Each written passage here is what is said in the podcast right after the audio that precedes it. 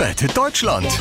Die Profis kommen. Ja, ähm, ach komm, schreibt's mir einfach per WhatsApp. Moin, ihr Kabarettisten und Tistinnen. Äh, sag mal, geht's noch? Olaf Scholz schreibt. Hä? Wie jetzt? Also gestern ging's noch.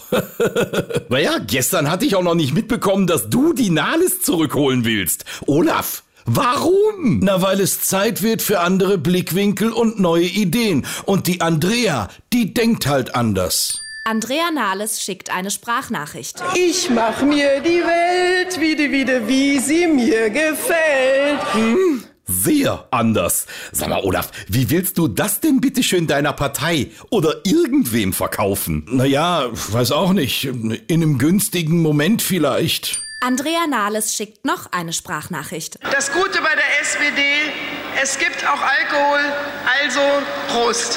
Ja, Prost Mahlzeit würde ich da eher sagen. Olaf, jetzt mal ganz im Vertrauen. Weiß die Nahles irgendwas über dich? Ich meine, erpresst die dich? Oder hat die dich vielleicht entführt? Olaf, Sag nur ein Wort, wir holen dich da sofort raus. Ach, jetzt hör doch mal auf, Angela. Du bist doch nur eifersüchtig, weil ich die Andrea schon immer besser fand als dich.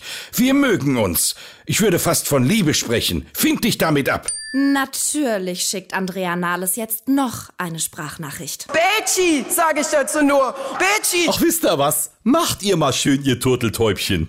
Mir soll's recht sein. Je mehr die Nahles jetzt von sich gibt, umso besser lenkt sie von meinem Problembären Armin ab. ähm, wann darf ich denn mit dem ersten großen Auftritt rechnen?